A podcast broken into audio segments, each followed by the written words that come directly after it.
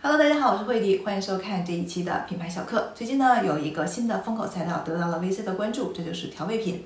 啊，有一个中国设计风的新品牌呢，最近获得了由经纬创投领投的五千万人民币的 Pre-A 轮融资。啊，品牌叫做口味全。那么经纬创投的合伙人王华东认为呢，在这个赛道当中的市场空间非常大，高端化和这个健康化是未来的趋势，而且盈利能力可观。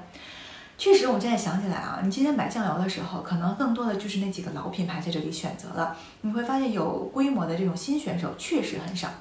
那我去细细看了一下口味全这个品牌的整个的包装系统啊，呃，我觉得它的品牌的定位和打法呢，非常值得大家的参考，可以成为一个模板。至少在整个的架构方面，呃，我把它概括为了三个关键词。那第一个的关键词呢，叫做提炼差异化。口味全是把自己定义为了新一代的国货调味品牌。什么叫做新一代？新在什么地方？在过去呢，我们去看酱油的时候，很多写的都是传统日晒工艺。那么口味全就提出来了，完全区隔于过去的这种核心工艺，叫做非日晒。那大家就要说了，你提出来这个新概念非日晒，究竟好在什么地方呢？不能为了差异化而差异化。对于消费者的价值是什么呢？口味好。杂菌少，这也就成为它的这个核心卖点了。那我们再来看第二个，就叫做知识性，通过知识性的传播植入产品，这就是内容营销的核心。那口味全这个以酱油为例，是如何进行知识性传播的呢？嗯，他会在他的微博当中写这样的问题，比如说，酱油和伤口留痕有什么样的关系？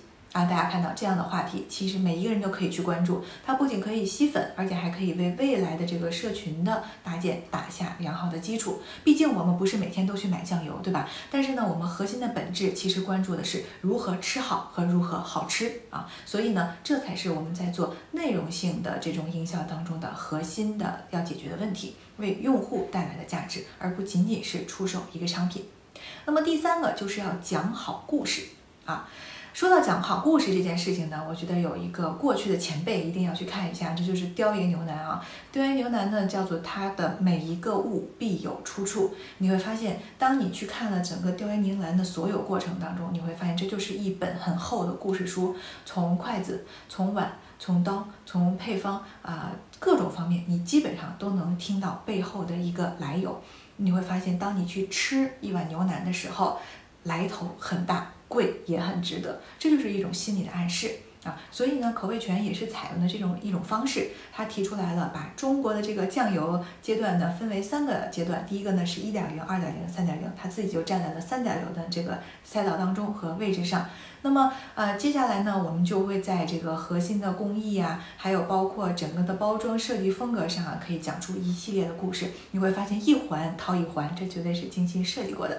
那么以上这些点串联起来，你会发现一个新品牌的这个系统构架就基本搭出来了。那未来呢，就是去在每一个部分当中进行填充，也就是我们的日常的执行和运营的过程了。希望今天的这期节目能够为正在搭建新品牌并且不知道如何下手的小伙伴们带来一些启发。好了，感谢你收看这一期的品牌小课，我是慧迪，我们下期再见。如果你在做新品牌当中遇到了困难，欢迎在评论区给我留言，一起来交流。